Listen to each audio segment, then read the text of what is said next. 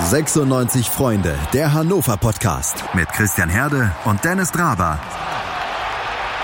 Auf meinsportpodcast.de. Es passiert eine Menge kurioses Zeug bei Hannover 96 dieser Tage und eine Person, die damit besonders gut umgehen kann, auf Twitter, ist der Keto, at Keto Dario und den haben wir uns heute eingeladen, um die Situation bei Hannover 96 zu analysieren und ähm, vielleicht auch um den Verstand nicht zu verlieren. Denn lieber Keto, genau das ist der Effekt, den dein Twitter-Account auf mich hat. Hallo erstmal an dich. Guten Tag, danke für die Einladung. Und wie immer auch mit dabei Dennis Draber, Gründer von 96freunde.de. Moin an alle Hörer und Kito, ich freue mich sehr, dass du heute dabei bist, denn dann haben wir wenigstens etwas zu lachen. Immer wieder gern. Na, hoffentlich. Äh, ist ja alles bitter genug, aber wir versuchen den Humor nicht zu verlieren ähm, und die und das Lustige daran zu entdecken. Kito, fangen wir vorne an. Ähm, du bist zweimal in den vergangenen Tagen und Wochen prominent in Erscheinung getreten. Das erste ja. Mal, also vielleicht noch, vielleicht noch öfter, ich kann es nicht garantieren, aber zweimal habe ich es mitbekommen. Das erste Mal war, als du von Kevin Kühnert geretweetet wurdest. Wie kam das denn zustande? Äh, also ich habe so ein Tweet gemacht. Ich habe ähm, Politiker mit Fußballvereinen verglichen, also den Bundesliga-Verein. Ja, das kam halt gut an und Kühnert hat das dann halt auch mitbekommen. Ähm, das Gute ist, mittlerweile folgt er mir. Das heißt, ich mache äh, mit ihm ein Twitter-Treffen, wenn wir in Bielefeld sind. Ach Mensch. also ich versuche es. ähm, ja, und das andere war, äh, ja, ein anderer Tweet von mir wurde bei der Bild eingebettet und ich habe dann halt meinen Namen geändert, weil ich bin ja ganz ehrlich, äh, die Bild ist jetzt nicht meins. Ja, und das wurde dann halt auch sehr gut geteilt. Ähm, hat dann auch Aufmerksamkeit bekommen. Ansonsten war alles sehr ruhig. Bild ist gleich Hetzblatt oder so hast du dann in dein Namensprofil genau. geschrieben. Ja. Das, das fand ich sehr passend. Ach so, ja, äh, für welchen Verein steht denn Kevin Kühnert eigentlich? Aber für Arminia Bielefeld tatsächlich. Also der ist ja auch sehr oft im Stadion. Äh, deswegen wollte ich mit ihm ein Treffen veranstalten. Also ich versuche es. Vielleicht hört er ja auch diesen Podcast. ich glaube, er ist nicht Hannover 96-Fan. Äh, sein Hannover-Bezug, äh, so habe ich in der Talkshow mal mitbekommen, ähm, beschränkt sich darauf, dass er im Hauptbahnhof beim Wurstbazar immer irgendwie ein Mettbrötchen essen geht, wenn er am Hauptbahnhof in Hannover ist. Das kann ich verstehen, der ist ziemlich gut dort. Wurstbasar, da hat doch mal Niklas Füllkrug für Werbung gemacht, oder? Ja. Hm, vielleicht haben die beiden sich ja mal getroffen und über Hannover 96 gequatscht. Kann schon sein. Aber ich habe jetzt auch eine Idee, wie ich ihn ansprechen kann. Danke Na? für den Vorschlag. äh, ich versuche ihn beim Wurstbasar einzuladen. Das stimmt, das ist eine gute Idee. äh, was mir vielleicht noch fragen könnte, ähm, ist, das waren ja Bundesliga-Vereine, die du mit Politikern verglichen hast. Dadurch war Hannover 96 mit nicht mit dabei. Welcher Politiker wäre denn 96, wenn die in der Bundesliga wären und es in deinen Twitter-Account geschafft hätten? Ähm, ich bin da ganz ehrlich, ich glaube Horst Seehofer. Eieieiei. Ja, ich glaube, es wäre sehr passend. Womit haben wir das denn verdient? Ja, ich, äh, ich will es eigentlich niemandem zurechnen, aber es passt irgendwie auch. Willst du sagen, Martin Kind und äh, Horst Seehofer haben gemeinsame äh, Charaktereigenschaften? Ein paar schon. Hm. Ein paar schon. Eventuell. Ja gut, steigen wir doch mal direkt ein äh, mit dem Wiesbaden-Spiel. Beschränken wir es anfangs mal auf Sportliche. Wie hat es euch gefallen? Dennis, mach mal den Anfang. Ja, ein Wechselbad der Gefühle, würde ich mal sagen. Ne? Also erste Halbzeit Hände über den Kopf zusammengeschlagen, dass da mal wieder so alles schief gelaufen ist, was schief laufen konnte. Also wir haben das Spiel ja irgendwie schon so ein bisschen, na, ich will nicht sagen dominiert, aber wir hatten Feldvorteile, aber wir haben es nicht geschafft, da irgendwie den gefährlichen letzten Pass in die Tiefe zu spielen, ähm, dann kriegen wir dieses dusselige, komplett dusselige Gegentor. Äh, Wiesbaden macht gefühlt aus, aus null Chancen, machen die dann ein Tor. Also um nochmal so ein bisschen sich zurückzuerinnern an dieses Tor, es fällt mir gerade schwer, das nochmal alles zu erzählen, aber ähm, es war ja wirklich eine Standardsituation, Ecke und dann kommt der Ball rein und irgendwie am langen Pfosten ja, da ist niemand, beziehungsweise gut, es sind zwei Leute da, es sind Marvin Duckster und Ron Robert Zieler, aber trotzdem, ja, kann der Wiesbadener dann da der Eigner seinen Kopfball machen und plötzlich ist das Ding drin. Vor allem, weil Duxch nicht richtig hingeht. Ziele an der Situation schreibe ich nicht die größte Schuld zu. Das ist vor allem für mich so ein Ding gewesen, warum geht Marvin Duxch nicht richtig zum Mann? Äh, fairerweise muss man dazu sagen, vielleicht war Duxch auch etwas überrascht, dass ähm, Julian Korb ein paar Sekunden vorher rausgerückt war von der Torlinie halt in den Strafraum. Ja, aber insgesamt sah Hannover 96 da unglaublich brutal schlecht aus in der ganzen ersten Halbzeit. Ähm, und deshalb meiner Meinung nach, also rein aus sportlicher Sicht, auch wenn es natürlich immer wehtut, sowas zu sagen, aber die Pfiffe kann man aus sportlicher Sicht nachvollziehen. Keto, inwiefern hatte denn dieser Anfang was damit zu tun, dass direkt vor dem Spiel beim Warmachen sich nochmal zwei Spieler verletzt hatten, Marcel Franke und äh, Jon Guidetti oder John Guidetti? Ach, ähm, ja, das hat sich ja auch wieder so. Das ist halt auch wieder typisch Hannover, dass irgendwas äh, während des Spiels oder vor dem Spiel passiert. ähm, aber ich denke mal, der Trainer, der hat sich auch ein bisschen so ausgerichtet, also auch mit Guidetti. Äh, und man hat ja Duxch auch schon ein bisschen angemerkt, dass der gefühlt gar nicht auf dem Platz war. Das war ja so ein bisschen eine Katastrophe. Also wir waren ja erst in der zweiten Halbzeit besser, als ähm, Teuchert dann noch ins Spiel kam. Der hat ja auch getroffen und auch mit, mit Sebastian Soto, der ja eigentlich gar nicht im Kader war äh, und aus dem Nichts da eingewechselt wurde, mit dem lief eigentlich auch noch einiges besser, also offensiv. Ja. Ich muss sagen, ich verstehe gar nicht so richtig bei Duxch, warum der dann, ähm, ja, es ist mittlerweile ein Klischee mit den hängenden Schultern und so weiter, aber ähm, ist ja auch ein Unterschied, ob er mit hängenden Schultern Leistungen bringt oder mit hängenden Schultern sich hängen lässt. Und ich hatte eher den Eindruck, dass zweiteres der Fall war. Und verstehe ich nicht, weil er doch gerade brennen muss, dem Trainer zu beweisen, dass der falsch liegt damit, dass er ihn eigentlich nicht spielen lassen wollte und so. Aber hm, ohne Konkurrenz scheint er dann auch wieder zusammenzubrechen. Ich weiß es nicht. Ja, du erinnerst dich vielleicht, äh, Christian, daran, was ähm, Alexander Kiene vor zwei Wochen uns gesagt hat in unserer Podcast-Folge, nämlich, dass äh, er eigentlich, ich glaube, sowohl, er hatte das sowohl auf Duxch als auch auf Weidand bezogen, dass das beides äh, Spielertypen sind, die einen Mann neben sich brauchen, also die sich wohler fühlen, wenn sie in einem Zweiersturm vorne spielen. Und ja, gegen Wiesbaden war ja die Aufstellung ähm, ein ja 4-1 4-1 ja, zumindest kommt hin. das ähm, zumindest äh, ja der Großteil des Spiels vor den Wechseln und in diesem 4-1-4-1 war Duxch eben vorne alleine und ich habe das auch schon öfters in der ersten äh, Hin also in der Hinserie beobachtet, ähm, dass Duxch sich nicht so richtig wohlfühlt, wenn er dort alleine ja vorne in als einzige Spitze so ein bisschen auch dann in der Luft hängt. Das scheint nicht so sein zu sein. Gehen wir vielleicht nochmal auf ein paar positive Aspekte ein. Ich würde einfach mal, gar, also ich, diese These, die ich jetzt aufstelle, die habe ich schon mal in der 96 Freunde äh, WhatsApp-Gruppe aufgestellt und die Reaktion war, dass danach keiner mehr geantwortet hat. Darum kann es äh, sein, dass ich sehr falsch damit liege. Aber ich meine, dass es fußballerischen von der Spielanlage her ähm, sich schon mal stark verbessert hat gegenüber dem Regensburg-Spiel und dass schon äh, phasenweise ab und zu mal ansehnlicher Fußball gespielt wurde. Aber das ist jetzt auch nicht so schwer, um ehrlich zu sein. Naja, aber für Hannover 96 halt schon irgendwie, oder nicht? Ja, aber ich glaube, das lag eher an Einzelleistungen. Also zum Beispiel ähm, Haraguchi, der hat ja äh, das 1 zu 1 gemacht.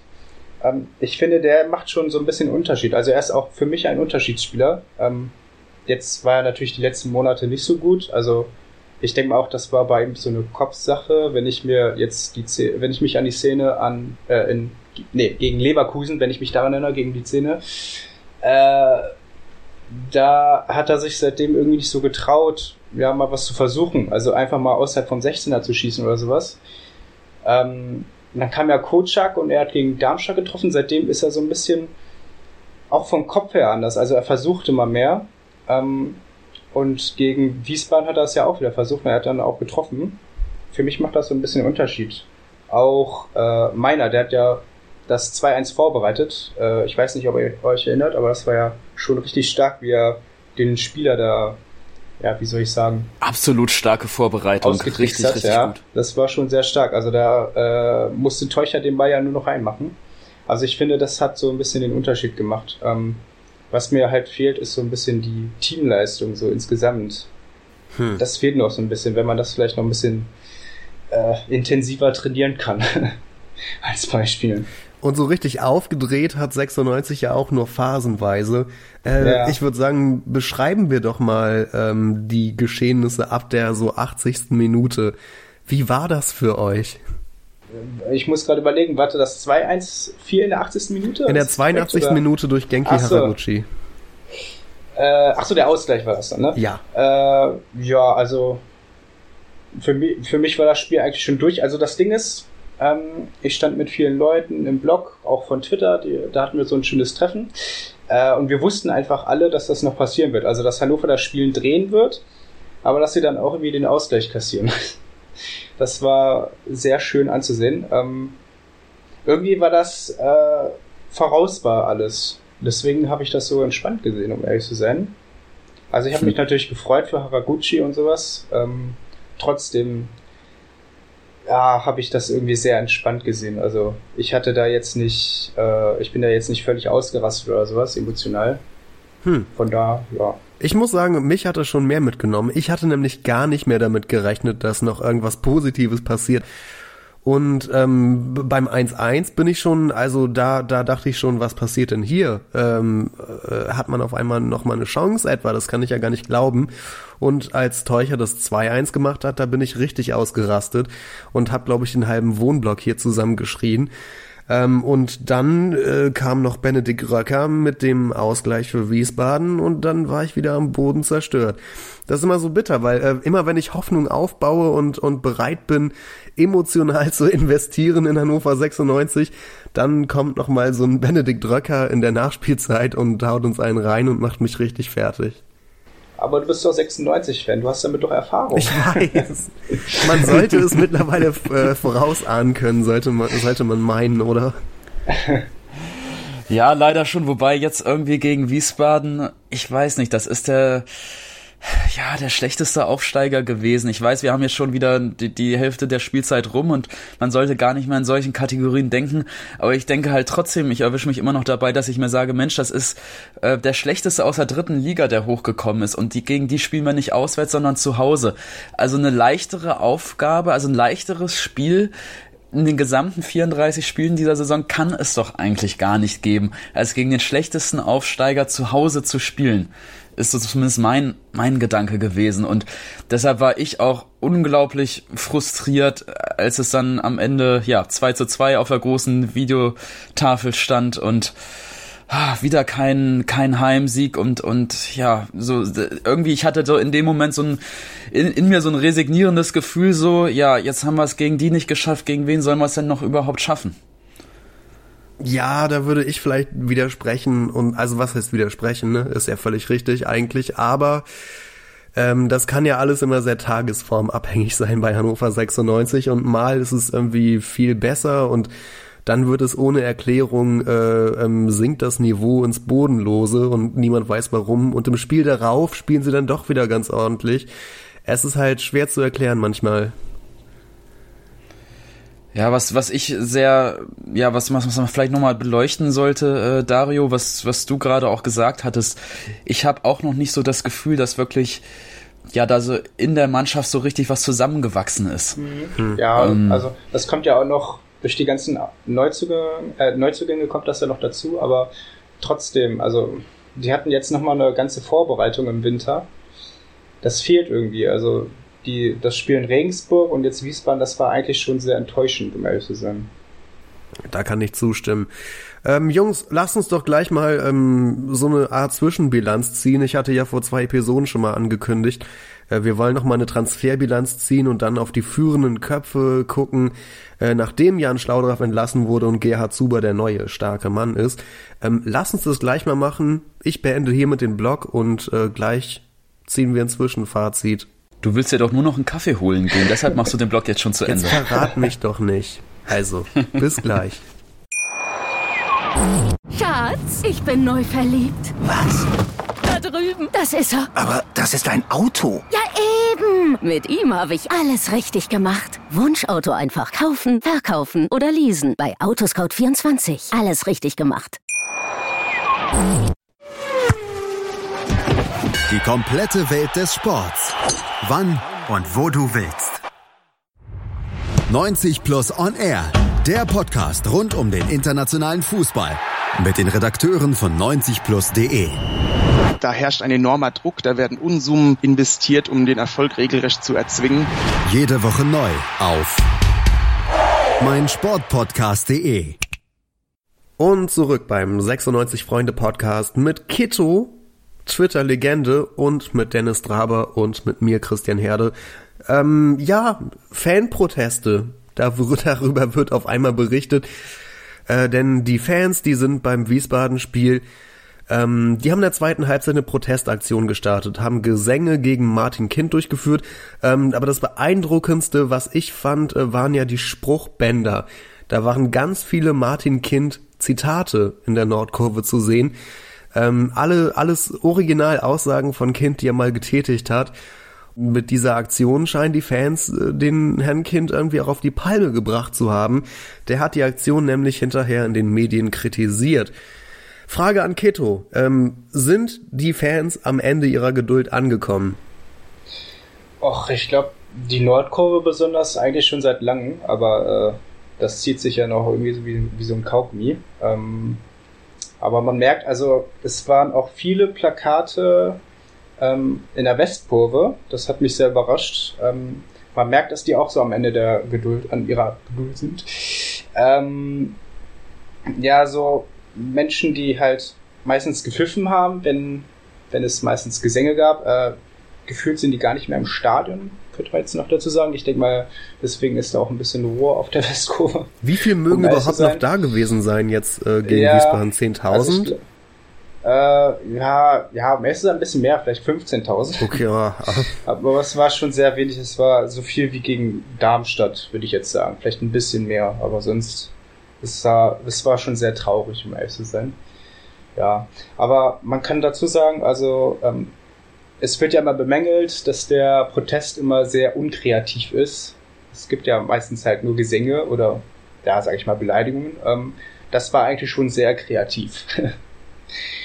das verdient äh, ein Sternchen, würde ich jetzt sagen. Ich war auch ziemlich beeindruckt, muss ich sagen. Äh, Dennis, es gibt aber auch äh, einen Grund für diese Proteste und der Grund ist, dass es nach dem Chaos der Winterpause halt jetzt einfach nicht läuft. Also ich will damit sagen, wenn diese zwei Spiele jetzt gewonnen worden wären und, und, und die Neuzugänge direkt alle eingeschlagen wären und so, möglicherweise hätte dann kein Hahn mehr danach gekräht, was irgendwie am Anfang der Winterpause passiert ist mit der Entlassung von Schlaudraff. Ähm, möglicherweise wären die Fans dann milder gestimmt gewesen. Aber das große Problem ist ja, dass nach dem großen Chaos es immer noch nicht läuft, trotz aller Änderungen.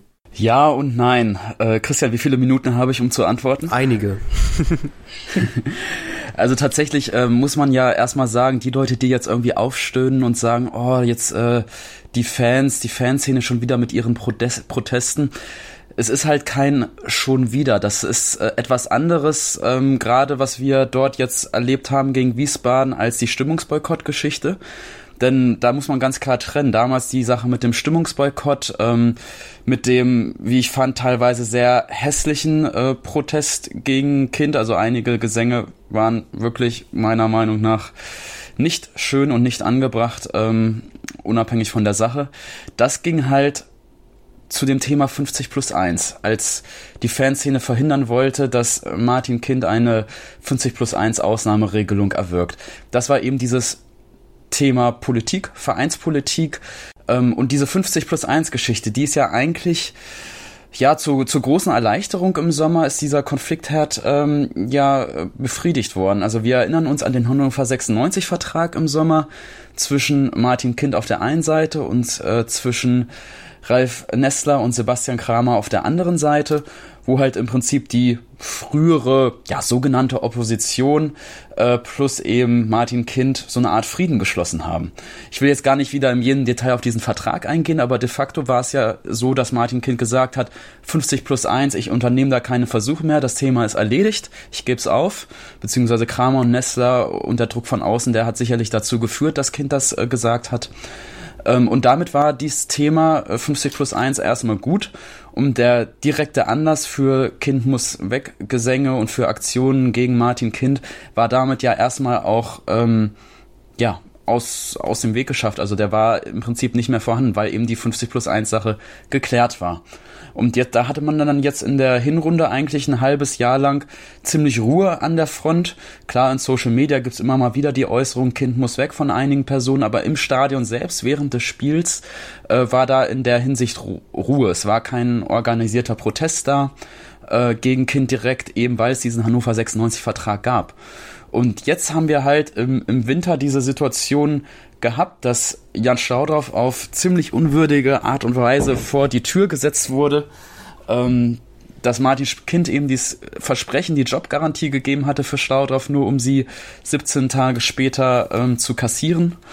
Und das war tatsächlich dann, glaube ich, der Punkt, wo dann wieder so eine Stimmung gegen Martin Kind als Geschäftsführer von Hannover 96 entstanden ist. Aber das hatte eben rein gar nichts mehr mit der Vereinspolitik im Sinne von 50 plus 1 zu tun, sondern bezog sich jetzt wirklich eher auf das, das Tagesgeschäft, auf das Tagesgeschehen. Ich habe den Zettel vorliegen, der in der Nordkurve ähm, ähm, rausgegeben wurde an die Fans, äh, das Flugblatt, und da steht halt drauf, Angesichts der derzeitigen sportlichen Lage und der katastrophalen Außendarstellung unseres Vereins, welche aus unserer, aus unserer Sicht ganz klar auf den ziemlich fragwürdigen Entscheidungen Martin Kins fußen, wollen wir heute unserem Unmut mittels diverser Spruchbänder auf den Tribünen des Stadions Luft machen. Es geht hierbei nicht um stumpfes Pöbeln, sondern darum aufzuzeigen, wer hier in der Verantwortung steht, so wie es derzeit läuft, kann und darf es nicht weitergehen. Es muss sich etwas ändern. Wir wollen wieder stolz auf Hannover 96 sein können. Das stand auf dem Flugblatt drauf. Ja, genau. Ja.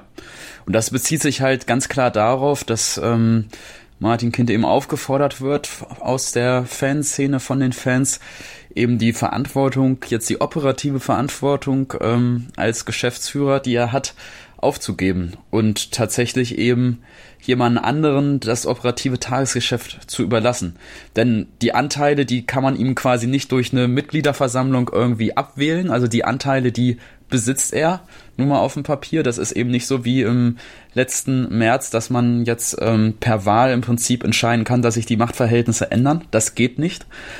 Aber ja, es geht eben darum, dass Kind nicht mehr operativ tätig sein soll aus Sicht der Fanszene. Ja, und darauf bezog sich der Protest. Also es hat eine ganz andere, quasi eine ganz andere Dimension, das wollte ich eben gerade auch nur nochmal klarstellen. Ähm, das eine hat relativ wenig jetzt mit dem anderen zu tun. Was ich interessant fand, ähm, waren dann die Reaktionen auf die Fanproteste. Ähm, Martin Kind sagte, ähm, Natürlich seien jetzt zukunftsorientierte Entscheidungen notwendig, äh, das sei kein Geheimnis, daran würden sie arbeiten, äh, aber solche Entscheidungen würden ja nicht die Fanszene treffen. Und was ich sehr interessant war, war, dass Kenan Kutschak ihm da so beigesprungen ist und dann sagte, äh, Kind habe eine hohe Wertschätzung verdient und er habe große Verdienste um den Club und für die Leistungen auf dem Platz könne er 0, nix ähm, und da frage ich mich, ob Verantwortung eventuell nicht doch teilbar ist, weil das hört sich fast schon so an. Hm. Ja, was soll man dazu sagen? Ähm, Verantwortung ist nicht teilbar. Das ist ja eins der, der Lieblingszitate aus der Vergangenheit von Martin Kind gewesen. Und er, er sagt ja auch selbst, äh, hat ja auch selbst im, im vergangenen Herbst reflektiert, dass er in der Vergangenheit oft Fehler, oft schwerwiegende Fehler gemacht hat. Ich persönlich habe mich die letzten Wochen gefragt, ob nicht der schwerwiegendste Fehler von allen war, dieses Versprechen gegenüber Jan Staudorf zu brechen, weil das eben nicht nur eine reine Personalentscheidung war, äh, nach dem Motto ein Sportdirektor geheuert, ein Sportdirektor gefeuert, Bäumchen wechsel dich Spiel, sondern es war eben, es hatte eine ganz andere Dimension. Man hat gegenüber einer Identifikationsfigur von Hannover 96 ein Versprechen gebrochen und ich glaube schon, dass das nochmal irgendwie viel, viel schwerer wiegt, als jetzt einfach irgendwie einen, einen x-beliebigen Sportdirektor oder einen x-beliebigen Trainer zu entlassen. Und ich glaube, das würde wahrscheinlich jetzt irgendwann im Rückblick, wird das sicherlich einmal als eine ganz große Fehlentscheidung ähm, ja, zu sehen sein. Keto, da würde mich deine Meinung mal interessieren. Äh, ein Monat ist vergangen ungefähr seit der Entlassung von Schlaudraff. Äh, mit allem, was ja. seitdem passiert ist, war das ein Riesenfehler oder war das sinnvoll? Äh, die Transferperiode ist rum. Wie kann man das bewerten? Ähm, also die Neuverpflichtung kann man jetzt erstmal noch nicht bewerten, das ist ja noch viel zu früh. Aber für mich war das auf jeden Fall ein Riesenfehler, weil Schlaudorf wurde ja schon während der Transferphase ähm, gefeuert. Nicht irgendwie, ich weiß nicht, im Dezember oder sowas, wo das ja eigentlich, na, ich sag mal, logischer wäre. Ähm, oder, ich, naja, dann wäre es wahrscheinlich zu spät, aber vielleicht im Februar oder sowas. Ähm, was ich am schlimmsten finde, ist eigentlich, dass Zuba dann noch sein Nachfolger geworden ist. Also der war ja noch mitten im Rechtsstreit mit Hannover 96 und das wurde ja auch öffentlich gemacht, dass er auch ähm, anscheinend gemobbt wurde. Und da frage ich mich dann, wie wird dann so jemand äh, Nachfolger? Also, wo ist da der Sinn? Also, äh, als professioneller Verein Hannover 96, da stelle ich doch nicht Gerd Zuber ein. Gut, es heißt jetzt immer wieder, Zuber, der sei ja so super vernetzt und super kompetent und beliebt bei Trainer und Mannschaft und so weiter und so fort. Kaufen wir das den Leuten ab, wenn die das sagen? Offenbar kann Kutschak auf jeden Fall besser mit Zuber, als er mit Schlaudraff konnte. Das äh, finde ich mal eine ganz spannende Feststellung, die ich jetzt einfach mal so komplett ähm, wertungsfrei von außen treffe. Also wenn man sich mal anhört oder vor Augen führt, dass Schlaudraff und Kutschak unterschiedliche Listen mit unterschiedlichen Wunschspielern bei Kind abgegeben hatten. Äh, dass sie es also nicht mal geschafft haben, sich da irgendwie auf eine Zusammenarbeit zu verständigen, irgendwie so eine gemeinsame Wunschliste äh, zu erstellen. Ähm, und jetzt offenbar, ähm, zumindest habe ich es in, in Hatz und NP gelesen, dass äh, Zuber und Kotschak schon seit wohl ja, ich glaube, seit November einen recht guten Austausch pflegen. Da scheint ja schon irgendwie, menschlich scheint es ja zwischen Zuber und Kutschak offenbar mehr zu passen als zwischen Schaudorf und Kutschak, was ich super, super schade finde, weil eben, glaube ich, schon so eine gewisse Chance da gewesen wäre, eben mit Schlaudorf als einer hannoverschen Identifikationsfigur wirklich langfristig etwas aufzubauen. Und diese Langfristigkeit eben vor dieser ganzen Sache mit dem Rechtsstreit, ob, ob diese Langfristigkeit wirklich jetzt bei Zuber gegeben ist, ich versehe es mal mit einem ganz, ganz großen Fragezeichen. Und auch der Vertrag des Trainers läuft ja im Sommer aus, also auch da ist noch keine Langfristigkeit äh, gesichert. Ähm, du hast es eben ange oder es wurde eben angesprochen, ähm, das finde ich ja so interessant eigentlich auch, ähm, auch wie schnell die Transfers dann abgewickelt wurden. Es wirkt alles so, als wäre schon, als hätte schon länger festgestanden, äh, was da Anfang Januar alles passiert ist irgendwie. Also entweder hat, also die Optionen sind ja zwei. Entweder hat Schlaudraff noch die Transfers vorbereitet ähm, und die wurden dann von Zuba einfach nur durchgezogen. Dann muss man ja auch Schlaudraff, ähm, äh, also wenn die Transfers einschlagen am Ende, muss man ihm ja auch noch äh, das irgendwie zugestehen, dass er dafür verantwortlich war eigentlich. Oder die andere Option ist, dass Zuba schon länger im Hintergrund gearbeitet hat. Und ich persönlich weiß eigentlich auch gar nicht so richtig, welche Option da wohl wahrscheinlicher sein mag. Hast du Ideen? Hast du eine, hast du eine Theorie, Ketto? Ich habe so viele Fragen zu dem Thema, aber ähm, ich denke mal schon, also ich glaube nicht, dass Zuba da jetzt so viel vorbereitet hat, um ehrlich zu sein. Ich glaube, ähm, das geht auch so ein bisschen auf Kochaks äh, Konto ähm, dass der auch schon ein bisschen die Transfers vorbereitet hat. Äh, schlau drauf.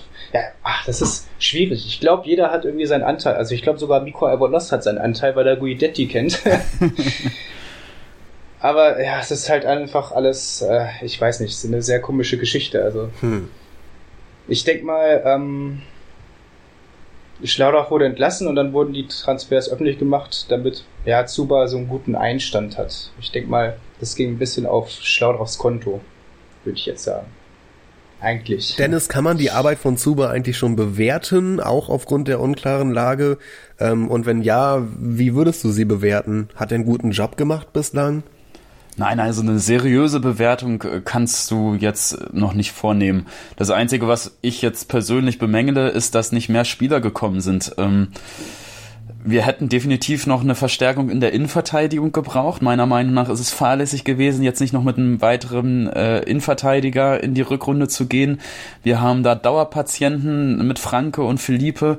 Ähm, Anton fühlt sich in der Innenverteidigung eigentlich nicht wohl. Also die Innenverteidigung ist sehr, sehr dünn aufgestellt bei uns. Hübers, bis wann der endlich mal sein Comeback gibt, das weiß man ja auch nicht. Und entsprechend ähm, ja, äh, ich hätte es gerne gesehen, da noch einen Innenverteidiger ähm, bei Hannover 96 begrüßen zu dürfen. Genauso das Thema jetzt nochmal irgendwie einen Spieler auf den Außen zu holen, der auch ein gewisses Standing schon hat. Philipp Ochs, ja, ist ein Linksaußenspieler. Ob er uns jetzt weiterhelfen wird, ähm, weiß man nicht. Oder ob er so ein bisschen vielleicht so ein zweiter Uwe Beck werden wird, hochtalentiert, aber nie, nie richtig mit Durchbruch. Ähm, Deshalb also so ein bisschen, ich möchte Zuba eigentlich gar nicht anhand der getätigten Transfers bewerten. Das Einzige, was ich eben sagen kann, ist, ich hätte mir noch gewünscht, dass da noch was gekommen wäre. Und das ist leider nicht gekommen. Ob man das jetzt aber konkret Zuba ankreiden kann oder wem anders, das ist ja in dieser unübersichtlichen Konstellation kaum zu sagen. Also um ehrlich sein, dachte ich erst, Zuba wird gar nicht richtig Sportdirektor, also dass er nur irgendwie übernimmt für zwei Wochen oder sowas und dann kommt irgendein Sportdirektor noch. Das war bisher nicht der Fall. Äh, ich weiß jetzt nicht, wie lange Zuber noch bleibt. Ich denke mal auch nicht so lange. Ähm, ja, aber einen Innenverteidiger hätte ich mir schon gewünscht. Also vor allen Dingen, ähm, ja, Anton, Philippe, Alice, also ich finde schon, die haben Erstliganiveau, aber die sind alle momentan so ein bisschen, ich weiß nicht, schon sehr im Formtief, würde ich sagen. Dann fehlen halt Franke und Hübers, die ja, ja verletzt sind oder halt nicht topfit sind. Ähm, denen würde ein Konkurrent schon sehr gut tun ein Innenverteidiger. Also das fehlt schon, das merkt man auch in der Innenverteidigung. Wie würdet ihr denn äh, Stand jetzt die Transfers überhaupt bewerten, die in der äh, Winterpause getätigt wurden? Wir hatten hier im Podcast nämlich noch gar nicht darüber gesprochen, was wir eigentlich von all den Neuzugängen halten. Tja, erst einmal die Quizfrage an dich vielleicht, Christian, zur kleinen Auflockerung zwischendurch. Was würdest du denken, von welchem Verein kamen in den letzten Jahren die meisten Spieler? Ähm, Sagen wir mal so die letzten sechs, sieben Jahre ungefähr. Hm. Ich glaube, ich weiß es. ich weiß es nicht. ich, ich weiß es nicht. Also ich kann es nicht sagen. Okay, Kito, bitte, was ist dein Tipp? Oh, oh Gott, jetzt habe ich doch, äh, ich wollte erst Hoffenheim sagen. Ja, richtig. Falsch. Doch, Ach, Hoffenheim. Das, Ach, guck mal. das ist wirklich, Was? also ich habe es gerade nochmal alle rausgesucht. Kenan Karaman, dann hatten wir den Teska, Joselu, Adam Solay, Permin Schwegler, Akpo Guma und jetzt Philipp Ochs. Sieben. Und da liegt Hoffenheim echt an der Spitze mit Abstand. Was ist mit Wolfsburg? Sind die Zweiter? Kannst du das sehen? Ich weiß nicht. Ähm, nee, ich habe es gerade händisch ausgezählt. Oh, das Ach müsste so, ich jetzt okay. nochmal machen. Aber ja, ho viele Hoffenheimer darunter. Ähm, mit Ox jetzt äh, Nummer 7 und Ox kann ich ähm, ganz schwer beurteilen, weil er ja auch noch nicht so viele Einsätze in seiner Profikarriere ähm, in der ersten oder zweiten Liga hatte. Ähm, von daher, Dominik Kaiser hat mich extrem enttäuscht gegen Wiesbaden, aber das muss ja auch noch nichts heißen. Der muss ja auch erstmal ankommen. Trotzdem, Kaiser hatte, glaube ich, war der schlechteste Spieler von allen meiner Meinung nach gegen Wiesbaden. Also wenn man sich nochmal seine Werte anguckt, ähm, Zweikampfstatistik zum Beispiel, da hat Kaiser 8% gewonnene Zweikämpfe. Ähm, das liest sich noch nicht so prächtig, da ist sicherlich noch ganz, ganz viel Luft nach oben. Guidetti hoffe ich einfach mal, dass er bald wieder fit wird, damit man ihn überhaupt einschätzen und bewerten kann. Ja, und die beiden Ersatztorhüter, ähm, gut, die werden jetzt eh wahrscheinlich keine allzu große Rolle spielen.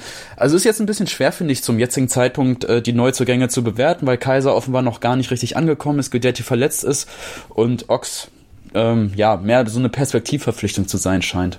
Keto, unabhängig von der schon gezeigten Leistung gegen Wiesbaden oder was auch immer, äh, von allein von den Namen her, wie gefällt dir das? Ähm, denkst du, das könnten, das könnten Spieler sein, die sich zu echten Verstärkungen entwickeln? Ähm, also von den Namen her würde ich eigentlich schon sagen, das sind Erstliga-Verpflichtungen. Also Kaiser, ähm, der hat ja eigentlich Qualität, da muss halt erstmal ja, in die Stadt reinkommen, in den Verein reinkommen, ins Team reinkommen, ins System. Das dauert halt noch ein bisschen. Ähm, ja, Philipp Ochs, der hat nur ein Spiel gemacht in der Regionalliga. Ich weiß jetzt nicht, wie man das einschätzen soll. Äh, der wird wahrscheinlich auch etwas Zeit benötigen. Und ähm, bei Guidetti, äh, da sollt ihr euch jetzt nicht erschrecken. ähm, der erinnert mich sehr an Hugo Almeida. Oh, boah. Oh. ja, ja. Äh, wartet, wartet, der Unterschied ist, äh, Hugo Almeida hat damals für uns in der ersten Liga gespielt. Jetzt ist er ja in der zweiten Liga, also Guidetti. Ähm, da könnte er eigentlich schon den Unterschied machen, aber der muss halt auch erstmal ein bisschen reinkommen. Aber wie ähm, kommst du denn jetzt auf Hugo Almeida? Also wegen Fitness ja, die, oder die haben warum? Schon einen sehr, die haben einen sehr ähnlichen Charakter. Also beides sind schon würde ich jetzt sagen, schon sehr hart, auf gut Deutsch Arschlöcher. Oh. also auf dem Platz, ah, also nicht so okay. gemeint. Alles klar. Ähm, Guidetti äh, hat einen, wirklich einen Knallerschuss, also der kann sehr gut schießen. Ähm, ja, das sind beides sehr äh, interessante Spieler eigentlich. Ähm, mal sehen, also Kaiser und Guidetti. Äh, mal schauen, vielleicht wird das ja noch was, aber ja. Also ich habe fol ich hab folgende Gedanken dazu. Ähm, Erzähl uns. Mit Guidetti als Stürmer bin ich erstmal sehr einverstanden, weil ich glaube, der, der, der kann eine richtige Granate werden. Ist halt mega dumm gelaufen mit der Verletzung beim Aufwärmen und so weiter. Aber man hat im ersten Spiel gegen Regensburg auch schon gesehen, dass der ist heiß irgendwie und der hat auch Bock. Und das sind Eigenschaften, äh, die ich bei 96 immer willkommen heiße. Und da freue ich mich drüber. Und ich glaube, es ist auch nicht der schlechteste Spieler. Ähm, Allein so was das Technische angeht oder, oder seine Schusskraft oder was er, als Fußballer ist er, glaube ich, ziemlich gut und hat noch eine Menge Potenzial nach oben, äh, dass er noch ausschöpfen kann, wenn es gut läuft. Dominik Kaiser ist halt so ein richtiger Fußballarbeiter, ähm, der auch Mentalität mitbringt in die Mannschaft und ähm, der, der so eine Art Führungsspieler werden kann und auch das begrüße ich sehr, wenn wir solche Spieler verpflichten. Äh, da freue ich mich drüber. Und fußballerisch scheint er auch äh, in seiner Zeit in Dänemark äh, nicht allzu viel schlechter geworden zu sein, als er noch in Leipzig war. Die Geschichte mit unseren Ersatztorhütern, die ist natürlich wieder so typisch Hannover 96, äh, dass sich direkt der äh, Martin Hansen verletzt, irgendwie ein paar Tage nach der Verpflichtung und wir dann direkt noch einen Ersatztorhüter verpflichten müssen. Ähm, typischer kann es eigentlich nicht werden für, für 96. Ähm, und was soll ich sagen? Man braucht halt Ersatztorhüter, wenn man Esser abgibt. Übrigens sehr bitter für Esser, finde ich, mal ganz am Rande, dass er jetzt auch in Hoffenheim auf der Bank sitzt und dort von Philipp Penke verdrängt wurde. Ich glaube, das hat er sich auch anders vorgestellt, oder? Ja, aber jetzt sitzt er in der ersten Liga auf der Bank Ach, und nicht in der ja. zweiten Liga. Da sitzt man natürlich viel gemütlicher. Ja. Ja, nee, und die Geschichte mit Philipp Ochs, äh, da muss ich sagen, wenn dieser Transfer, seien wir noch vor einem Jahr oder so passiert wäre, oder mal meinetwegen auch im Sommer noch passiert wäre, hätte ich es viel mehr verstanden als jetzt, weil er galt als großes Talent, aber hat bislang halt echt noch rein gar nichts draus gemacht. Die Lions sind dann auch unerfolgreich verlaufen. Ich muss nochmal nachgucken, wohin er überall ausgeliehen wurde. Aber ich glaube auch schon mal in die zweite Liga. Hat sich bei. Ich glaube in, in, in, die Schweiz oder sowas. Ah, hier, nee, ja, nee knapp. Aalborg, Dänemark. Ah, Dänemark. Ah, genau. das, das, die andere Grenze. Äh, genau. ja, das so mit mittelmäßigem Erfolg. An Bochum wurde auch hier ausgeliehen, genau. Ähm, und in der gesamten Zeit ist sein eh noch nicht allzu hoher Marktwert, äh, der auf seinem Talentstatus basierte, halt schön abgerutscht und das völlig zu Recht, denn er hat nie nachweisen können, dass er sein Talent in echte dauerhafte Leistungen umsetzen kann. Und ich muss sagen, so jetzt mit 22, ja, klar, ist auch noch kein Alter, aber wenn er jetzt der, der, der große Leistungsträger wird oder sich auch nur annähernd durchsetzen kann bei 96, dann wäre ich schon überrascht, wenn ich ehrlich bin. Also da habe ich jetzt nicht die allergrößten Hoffnungen in Philipp Ochs ohnehin meine Hoffnung in Winterneuzugänge, die sind ja immer sehr begrenzt. Ich stelle mir halt immer die Frage, ja, wer ist denn im Winter eigentlich so leicht zu haben und welchen Grund hat das, dass jemand im Winter leicht zu haben ist für kleines Geld? Und ja, wenn man da mal so ein bisschen in die Historie schaut, äh, was für Winterneuzugänge fallen euch ein, die eingeschlagen haben bei Hannover 96? Oh, ja, ich, ich kenne Almeida schon mal nicht. ich, ich kenne nur eine bisher. Das war ja Mame Juf damals. Ja, genau. Mame Juf, genau, richtig. Aber, der war tatsächlich so der letzte, der irgendwie gut funktioniert hat. Davor, das ist dann schon wieder ein paar Jahre davor, Leon Andreasen kam auch im Winter zu uns.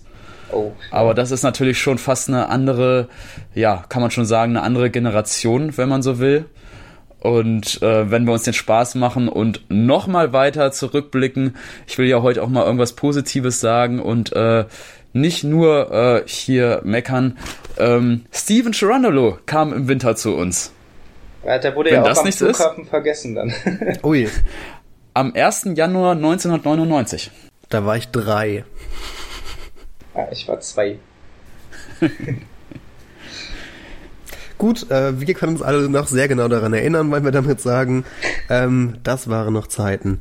Äh, nee, im Ernst. Also ähm, der Sinn von Winterverpflichtungen muss ja eigentlich äh, oder sollte, wenn man in einer schwierigen Lage ist, ja eigentlich sein, dass man sich sofort verstärken kann. Und das ist mit Ox weniger der Fall, mit Kaiser so ein bisschen mehr, aber der scheint auch irgendwie noch äh, sehr müde zu sein von dieser Vorbereitung, die er in Dänemark absolviert hat. Und die hatten viele Weitläufe gerade gemacht oder so ähnliches, keine Ahnung. Und Guidetti äh, ist jetzt, ja okay, der hat sich direkt verletzt. Ich weiß nicht, aber der hätte eine Sofortverstärkung sein können. Will damit sagen, nicht alle, nicht alle Neuzugänge sind jetzt irgendwie dafür ausgelegt, uns sofort weiterzuhelfen. Und äh, ja, warten wir mal ab. Vielleicht und dabei hätten wir gerade im Sturm dringende Hilfe ähm, nötig, weil Henrik Weidand ja jetzt auch wieder beim nächsten Spiel gegen Fürth offenbar ausfallen wird. Genau. Lass uns da gleich nochmal drüber reden, äh, über das Fürth-Spiel. Uh, eine Personalie werde ich gleich nochmal ansprechen, aber wir machen mal einen kurzen Break und sind gleich wieder da mit Kitto und mit Dennis und mit mir. Schatz, ich bin neu verliebt. Was? Drüben. Das ist er. Aber das ist ein Auto. Ja, eben. Mit ihm habe ich alles richtig gemacht. Wunschauto einfach kaufen, verkaufen oder leasen. Bei Autoscout24. Alles richtig gemacht. Martin hat schon bewiesen, dass er alle möglichen Turniere gewinnen kann. Nur Golf. This is the final game of the 144th Open Championship. Auf meinsportpodcast.de. In dem Fall wollte ich mir das nicht nehmen lassen. Nur Golf. It says a lot about the European Tour and how far we've come over the years. Auf meinsportpodcast.de. Wir sind wieder da beim 96 Freunde Podcast. Ich habe gesagt, über eine Person wollte ich noch reden. Äh, Kenan Kotschak hatte erst viele positive Reaktionen bei den Fans ausgelöst, als er eingestellt wurde. Es wurden auch ein paar Dinge besser unter ihm ähm, gegen Ende der Rückrunde, aber ich habe das Gefühl, so langsam hat er sich seinen Kredit bei den Fans auch verspielt, nicht nur mit den Leistungen der Mannschaft auf dem Platz, sondern auch mit so ein paar unglücklichen PK-Aussagen und ähnlichem. Ist der Kredit geschmolzen, Kito? Ähm, um ehrlich zu sein, persönlich gesehen hat mir jetzt äh, vor Kutschak Thomas Doll und Mirko Slomka. Deswegen ähm, wollte ich den jetzt auch erstmal in Ruhe lassen. also sozusagen, also äh, ich wollte nur, dass er in Ruhe arbeitet. Also ich denke mal, ihr seht das auch, dass der endlich mal ein bisschen Ruhe einkehrt. Ähm, nein, ich denke mal, Kocak hat so langsam gemerkt, was er sich hier angetan hat. Ähm, ich glaube, der versucht jetzt nur irgendwie eine Lösung zu finden, wie er damit umgehen soll. ähm, also ich bin auf jeden Fall gespannt, was er die nächsten Wochen noch macht. Ähm, wenn es nicht klappt, dann ja, ist halt so. Dann hat er sich halt den Kredit jetzt völlig verspielt. Ähm, aber vielleicht findet er ja noch eine Lösung. Also, wenn er in Ruhe ähm, sein System spielen kann, in Ruhe seine Sachen machen kann, dann vielleicht wird das ja noch was. Vielleicht. Ich möchte jetzt auch nicht den Stab über Kenan Kutschak brechen, weil, wie du schon sagst, Kito, wir haben definitiv mal ein bisschen Ruhe auf der Trainer Trainerposition äh, notwendig. Ich erinnere mich noch sehr, sehr gut an die äh, unsere Mirko Slomka Entlassungsfolge, Christian, wo wir ja mit ganz, ganz vielen äh, Leuten aus dem Hannover 96 Umfeld gesprochen haben. Und da gab es ja durchaus eben auch mal die Anmerkung, man soll doch äh, die, den Trainern mal ein bisschen Zeit geben, dass sie wenigstens mal ein paar Spiele arbeiten äh, können. Ähm, ich glaube zum Beispiel Ronald Tobi und André, Grüße an die beiden, hatten äh, das vertreten, diese Aussage. Ähm, jetzt war ich persönlich nie ein Freund davon, Mirko Slomka zurückzuholen und ich glaube auch nach wie vor, es war absolut die richtige Entscheidung, damals Mirko Slomka zu entlassen. Aber deshalb finde ich eben trotzdem, dass man jetzt nach Kenan Kutschak, ich glaube, er hat noch nicht mal zehn Spiele bei Hannover 96 ähm, trainiert, ähm, dass, dass man ihm jetzt nochmal Zeit geben muss, auch nach diesen beiden Rückschlägen. Worauf du aber jetzt, Christian, wahrscheinlich eher anspielst, ähm, das, das waren jetzt irgendwie die Zitate nach der Regensburg-Pressekonferenz, äh, ja, richtig? Du, du hast die, glaube ich, im Kopf, oder? Was ist da passiert, Dennis?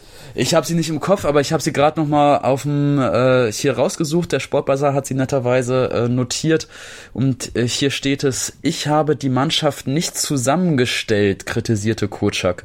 Man hat ja gesehen, dass wir nicht nachlegen können in so einer Situation. Wir müssen mit dem Personal versuchen, das Beste draus zu machen. Aber das verstehe, die hatten da doch gerade erst Neuzugänge geholt. Das verstehe ich jetzt gar nicht, warum er das gesagt hat. Ja, und das verstehe ich ehrlich gesagt auch nicht an der Stelle. Also klar, er, er kritisiert dort ganz deutlich eben die Arbeit von, von Schlaudraff und Slomka. Also darauf ist, glaube ich, eben sein, sein Satz, ich habe die Mannschaft nicht zusammengestellt, bezogen. Aber was mich eben auch so ein bisschen irritiert, er hatte ja jetzt gemeinsam mit Zuba die Chance in der Winterpause nachzujustieren. Ja, das kam, die Aussage kam nach wochenlanger Berichterstattung, wo gesagt wurde, Kocak ist der starke Mann und hat die Zügel in der Hand und bestimmt die Transfers. Und dann kam die Aussage und das hat mich dann doch ein bisschen überrascht. Es ist halt auch so kritisch, also ich glaube auch aus, aus, aus Spielerbrille, du kriegst natürlich mit, was dein Trainer über dich sagt. Und man muss fairerweise dazu sagen, Kutschak hat danach ein bisschen zurückgerudert und hat versucht, dieses Zitat wieder ein bisschen einzufangen, aber was einmal gesagt ist, ist natürlich auch gesagt und steht in der Luft, gerade wenn es dein, dein Vorgesetzter ist, also der Trainer, der Cheftrainer in dem Fall. Und ich glaube halt auch schon, die Spieler bekommen so etwas, die haben da sehr feine Antennen für. Und da wird Kinan Kocak in den nächsten Tagen und Wochen auch nicht nur äh, was, was, was die gesamt, das gesamte Umfeld angeht, sondern vor allem auch in den Beziehungen zu den Spielern dran arbeiten müssen, ihnen zu zeigen, hey Jungs, ich vertraue euch. Und ähm, eben die Zitat, das waren Ausrutscher und äh, ihr habt mein Vertrauen. Dass diese Message muss er jetzt unbedingt in den nächsten Tagen und Wochen wieder herüberbringen, weil das natürlich schon so ein bisschen Vertrauen zerstört, wenn, wenn er die, die Mannschaft als solche kritisiert. Und er kritisiert sie ja an der Stelle nicht, nicht fachlich, also nicht, nicht sachlich. Also er sagt zum Beispiel nicht, das Zweikampfverhalten ist schlecht, sondern er sagt einfach, die Mannschaft ist Mist. Also etwas überspitzt, aber von der Kernaussage, von der Message, was zwischen den Zeilen rüberkommt. Und da wird er jetzt, glaube ich, viel, viel Aufbauarbeit in den nächsten Tagen und Wochen ähm, ja tun müssen. Und man erkennt das vielleicht auch daran, dass er jetzt den Profis nach dem Wiesbaden-Spiel, was ja recht mäßig bis unterdurchschnittlich war, insgesamt äh, ihn ja erstmal freigegeben hat bis Dienstag, also länger als gewöhnlich und eben dann auch äh, gesagt hat, ähm, dass er eigentlich mit dem Spiel recht zufrieden war und äh, dass, dass er der Mannschaft keinen Vorwurf macht. Ich glaube, das ist schon so ein bisschen so eine Reaktion auch auf dieses Regensburg-Zitat gewesen. Keto, wenn man jetzt mal von deiner Twitter-Bubble und von deinen Sitznachbarn im Stadion ausgeht, äh, was ist dein Eindruck, wie die Stimmung dort ist? Sind die Leute schon kritisch gegenüber Kocak eingestellt oder ist da noch Vertrauen und, und Hoffnung vorhanden? Ähm, ja, kritisch würde ich jetzt nicht sagen. Also man ist eigentlich noch relativ entspannt. Ähm, man, man weiß ja, was er da für eine Mannschaft hat. Ähm, um ehrlich zu sein, die Mannschaft ist ja jetzt nicht so ja, ist qualitativ jetzt nicht so stark besetzt, dass man ähm, sich oben irgendwie absetzen kann oder sowas. Ähm, also so ein, zwei Aussagen, die kann ich dann halt wieder nicht verstehen, wie zum Beispiel die halt jetzt in Regensburg. Ähm, ja, also ich hatte erst für einen Moment Angst, dass er vielleicht jemand wird wie Thomas Doll, weil der haut halt gerne mal solche Sachen raus bei Pressekonferenzen. ähm, aber ich sehe das eigentlich noch entspannt und viele sehen das bisher auch entspannt. Die Frage ist halt nur, was macht er jetzt in den nächsten Wochen? Weil das werden da nicht einfache Spiele. Also es geht ja gegen Fürth, dann geht es ja noch gegen Hamburg und dann nochmal gegen Bielefeld. Das wird sehr interessant. Zitat Kutschak aus der Bild, ich bin hergekommen mit einer Mission, das ist Hannover 96 vor dem totalen GAU zu bewahren. Und da bin ich sehr optimistisch und das werden wir auch gemeinsam schaffen. Also zumindest scheint ja der Auftrag klar zu sein, nämlich Klassenerhalt und äh, alles andere wäre ein großer Bonus. Aber das ist, worum es jetzt geht und was im Fokus steht. Der reine Klassenerhalt in der zweiten Liga. Hart. Ne? Also wenn du das uns vor der Saison so erzählt hättest, dass es ähm, am 20. Spieltag äh, nur noch eigentlich um den Klassenerhalt geht, und nicht um den Aufstieg. Also wenn wir uns unseren nächsten Gegner anschauen, Gräuter Fürth, die sind genau dort, wo wir mindestens sein wollten. Die stehen jetzt auf dem vierten Tabellenplatz mit 31 Punkten, dürfen da so ein bisschen schnuppern, dürfen sich vielleicht ausrechnen, dass sie irgendwie Stuttgart noch einholen. Da wollten wir eigentlich sein, da wo jetzt Gräuter Fürth, SPV GG Gräuter Fürth steht. Da sollte eigentlich ja Hannover 96 stehen. Ist leider nicht so. Und damit kommen wir auf Fürth zu sprechen. Äh, am Sonntag. Um 13.30 Uhr spielt Hannover 96 Äh, auswärts gegen Kräuter Fürth, das Hinspiel ist 1 zu 1 ausgegangen durch Tore von Hendrik Weidand und Paul Seguin. Auf Hendrik Weidand müssen wir am Sonntag verzichten, äh, ebenso wie auf John Guidetti. Und äh, Marcel Franke, glaube ich, der ist langsam wieder fit, oder? Habt ihr da was gehört? Ich glaube, der ist immer noch nicht fit. Oh, oh. Ich glaube schon, oder? Ich meine auch, das wird eng. Oder wird nichts. Aber ich denke mal, spielen wird er auch so nicht. Also mit äh, Alice, Philippe und Anton. Ich denke mal, die ja, spielen dann nicht. Ich glaube nicht, dass Franke da schon wieder ähm, in der Startelf stehen wird. Nein. Die Frage in die Runde. Habt ihr Hoffnung für dieses Spiel? Was erwartet ihr euch davon? Ja, du kennst mich, Christian. Ich bin immer Zweckoptimist. Äh, leider oft diese Saison daneben gelegen mit meinem Zweckoptimismus, aber ja, Fürth ist wahrscheinlich, wenn man sich mal das Februarprogramm anguckt, ne, mit HSV, mit Bielefeld, dann doch noch der machbar, machbarste von den drei Gegnern. Deshalb behaupte ich jetzt einfach mal gegen Fürth, äh, ja, Kito, soll ich sagen, dass wir drei Punkte holen? Ich fühle mich gerade unwohl bei der, bei der Aussage, aber ich würde es gern sagen. Äh, das sehe ich ganz anders. Also ich meine, Dennis, du hast schon die Tabelle mitbekommen, oder? Also ich, ich sag mal so. Leider, äh, ja führt es momentan das formstärkste Team von allen. Mhm. Vielleicht sogar der schwerste Gegner. Ähm, die haben St. Pauli vor anderthalb Wochen ganz schön abgeschossen und auch Regensburg. Die haben die ganz schön nass gemacht. Und gegen die haben wir äh, nicht gut gespielt, sag ich mal so, gegen Regensburg. Das wird sehr spaßig am Sonntag. Aber beim Punkt holen wir, glaube ich, nicht. Da bin ich ganz ehrlich. Ah, das heißt, du tippst auf Niederlage. Ja, also da will ich jetzt nicht äh, eure äh, Laune verschlechtern. ja, hm. Ich hatte mal so ein bisschen, ich dachte, du bringst so ein bisschen äh, positive Energie hier mit. ja, die positive Energie hatte ich noch gegen Regensburg. Ach, die ist so ein bisschen abgeflacht, aber vielleicht gegen den HSV, da ist ja das Stadion wieder ausverkauft. Äh, vielleicht wird das ja wieder was. Vielleicht haben die ja so einen schlechten Tag und wir spielen so wie, gegen ähm, Stuttgart. Da haben wir ja ziemlich gut gespielt, also fand ich jetzt zumindest. 96 tut sich ja ähm, gegen die größeren Mannschaften anscheinend äh, oftmals leichter. Äh, vor allem, wenn die sich nicht nur hinten reinstellen, sondern selber versuchen, Fußball zu spielen. Und äh, vielleicht ist das ja auch am Sonntag der Fall. Es ist ja schon äh, paradox, ne? Also eigentlich auf dem Blatt ist irgendwie ja immer noch gefühlt Hannover 96 der Favorit. Also zumindest von den Namen her, aber die Tabelle sagt natürlich ganz was anderes, ne? Die Tabelle sagt, dass äh, Fürth natürlich äh, der Haushof-Favorit ist, äh, zu Hause gegen ähm, ja, den, äh, wo stehen wir mittlerweile? Ich, ich, ich äh, mag das ja gar nicht immer so mir noch anzuschauen, wo wir in der Tabelle mittlerweile stehen. Ich glaube 14, 13, 14 sind's, äh, 14, ja. ne? Ja, Platz 14. 22 Punkte.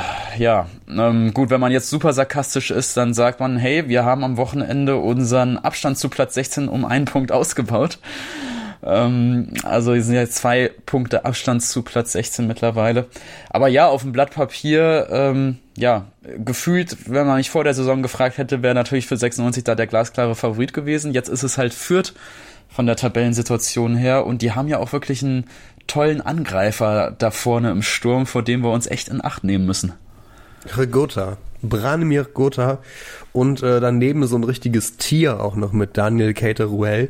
Äh, da haben wir schon äh, vor dem Hinspiel, ich erinnere mich, ausführlich drüber gesprochen, äh, äh, wie die alle so traurig. Ich muss sagen, ich habe keine Freude, wenn ich an Sonntag denke. Also dieser, dieser, dieser Monat, der jetzt ansteht, der Februar, ähm, das könnte ganz schön hart werden und ich glaube, gegen Fürth ist es sehr leicht, dass es der erste richtige Rückschlag wird. Ähm, und es, ich weiß noch nicht, ob das dann so positiv weitergeht.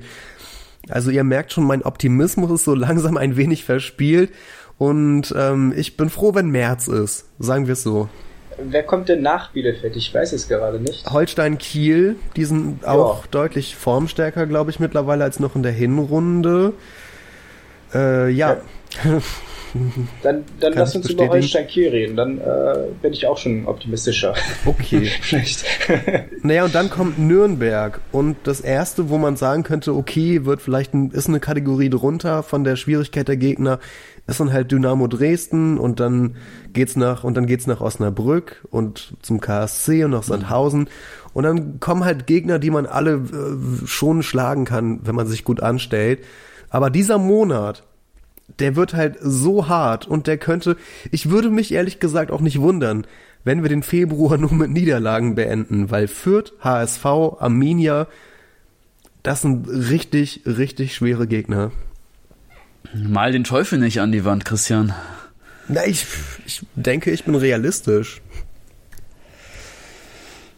Ja, wahrscheinlich muss man es so formulieren, ne, dass du wirklich Realist bist und nicht Pessimist. Aber ich meine, drei Niederlagen, dann finden wir uns ja definitiv Platz 16 oder noch darunter wieder. Dann können wir uns erstmal rauskämpfen wieder und das wird eine ganze Aufgabe für sich werden.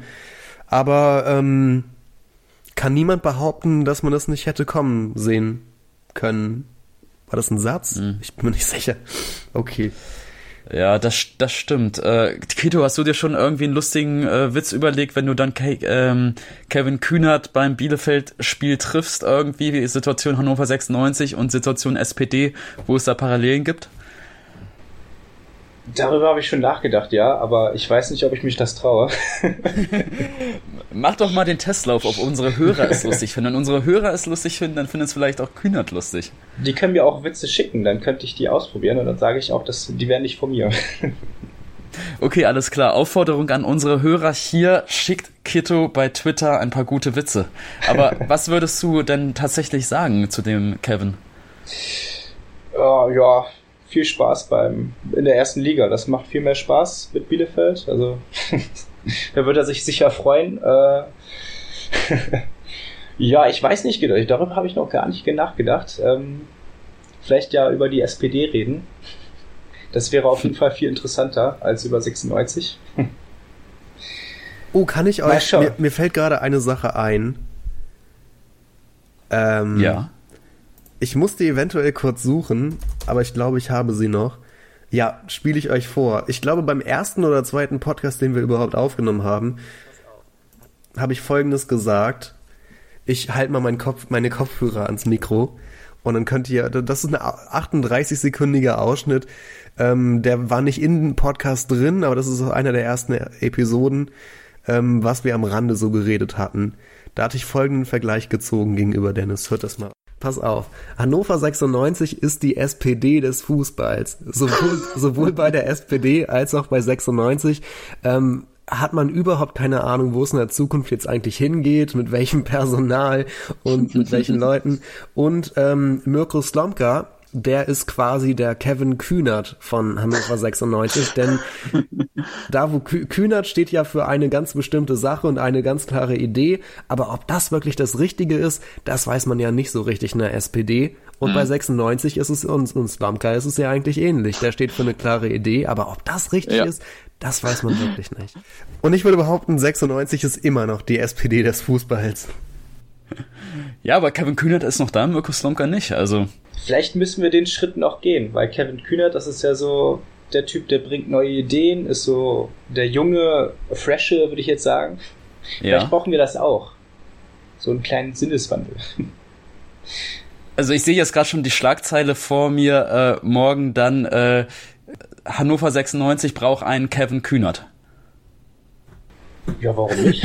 Vielleicht, ich, ich frage ihn einfach mal. Das, jetzt, das könnte ich ihn jetzt fragen, ob er Hannover 96 übernehmen will.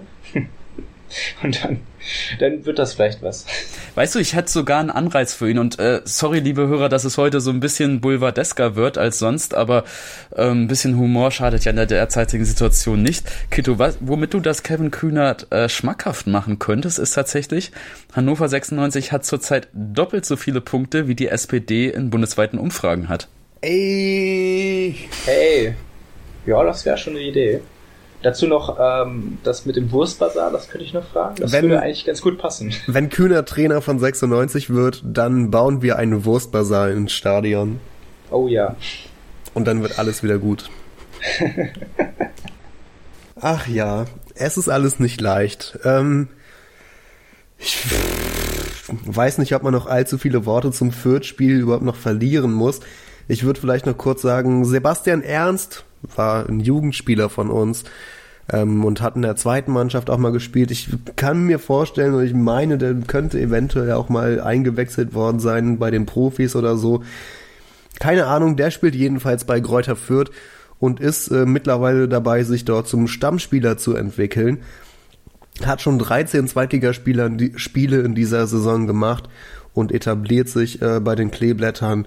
Und äh, das ist doch eine schöne Nachricht und ein weiteres Talent, das 96 durch die Lappen gegangen ist. Ich denke da also, an Nico Gieselmann oder an Marcel Halstenberg, alles bei 96 Leute, die, die dort groß geworden sind und die nicht bei 96 spielen. Aber ich freue mich für Ernst. Keto. Ja, der wird auf jeden Fall gegen uns treffen. Oh, oh, oh. genau, genau wie Herr Grotter. Also der, der war ja auch kurz äh, vor einem Wechsel nach Hannover. Das hat dann ja irgendwie nicht funktioniert. Ja, das, das äh, riecht man irgendwie schon. Höre ich da einen 2 zu 0 Tipp heraus? Ja, ja, ich habe tatsächlich 2-0 getippt. Uh. Ich denke mal auch beide werden treffen. Das wird sehr spaßig. Da haben wir einen sehr detaillierten Tipp schon mal von Keto. Dennis, was sagst du? Ja, wie gesagt, ich spiele den Zweckoptimisten und Zweckoptimismus heißt zurzeit, ich tippe 1 zu 1. Linton Meiner trifft. Boah. Oh, was soll ich denn dann tippen? Also ich soll ich den Wahnsinnigen geben und einen Sieg für 96 tippen? Du ja, brauchst nicht gegen deine Überzeugung ja. zu tippen, aber irgendwer muss ja, das stimmt. Ich tippe, dann tippe ich ein 1 zu 0 für Hannover 96 durch ein Eigentor von Sebastian Ernst. Das wäre mein Tipp. Kreativ. Das hat, das hat auch was, das hat auch was. Abschließend haben wir vielleicht noch was zu sagen zu der Kurie. Oh Gott, da musste ich auch äh, drüber lachen diese Woche.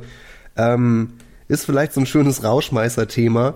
Äh, Kenan Kotschak hat sich offenbar beschwert, er war nicht im Bilde darüber, dass der 96 Kader vor dem Spieltag immer auf Twitter gepostet wird und war anscheinend davon ausgegangen, dass es ein Geheimnis ist bis zum Spieltag und niemand das weiß und hat jetzt nach vielen Wochen erst herausgefunden, dass der Kader immer öffentlich gepostet wird. Ist das der Grund für die vielen Niederlagen und Rückschläge? Nein. also, die, also das machen die eigentlich schon immer. Ich weiß nicht, ob die das in Sandhausen gemacht haben, äh, aber ich glaube, das macht doch irgendwie jeder Verein, glaube ich. Ähm, ja. Hannover postet das eigentlich eher schon ein bisschen defensiver. Also die posten das nur auf deren Website. Manche posten das halt auch ganz im Internet. Äh, ja, nee, ich glaube, das ist, das ist jetzt eher Schwachsinn, um ehrlich zu sein. Dann war ich auch irgendwie überrascht, dass äh, dass er sich so darüber aufregt oder dass ihn das so sehr stört und was soll man schon aus dem Kader herauslesen? Da kann man ja keine Startelf herauslesen oder so. Ja, das ist so ein bisschen so Marvin Undercover, ne? Der, ihr habt ja vielleicht mitbekommen, der YouTuber Marvin, der ist zurzeit äh, zu Gast bei Hannover 96. Eigentlich eine ganz lustige, tolle Aktion der Social Media Abteilung von Hannover 96. Und der, der Marvin, der hatte sich ja tatsächlich mal versucht einzuschleichen bei Hannover und so ein bisschen ist es ihm ja auch geglückt. Ähm, ja, so viel vielleicht zum Thema Geheimnisse bei Hannover 96. Wie meinst du das, der ist gerade zu Gast? Ich hatte nur mitbekommen, der hatte versucht, sich mit dieser Aktion ins Training einzuschleichen und der ist zu Gast gerade? Äh, da, da haben die schon ein Video hochgeladen, glaube ich. Äh, ich glaube, heute war der zu Gast oder war gestern zu Gast. Ich bin nur gar nicht sicher. Ich habe mir noch gar nicht angeschaut, um ehrlich zu sein. Ja, tatsächlich gab es da einen Härtetest für den Marvin. Er musste eine Stunde lang äh, ein Fitnessprogramm durchziehen mit Timo Rosenberg, mit unserem Athletiktrainer. Ja, der hatte da schon so ein paar kreative Sachen vorbereitet. Ähm, ja, und wie es so schön heißt auf der Website von Hannover 96, Marvins Vorbereitung, Pizza, Netflix und Apfelkuchen. Ja, und entsprechend fällt dann auch der Fitnesstest aus. Das ist überraschenderweise genau meine Vorbereitung auf 96 Spiele. Hm. Solltest du vielleicht auch mal mit Timo Rosenberg trainieren, Christian? Das überlebe ich nicht.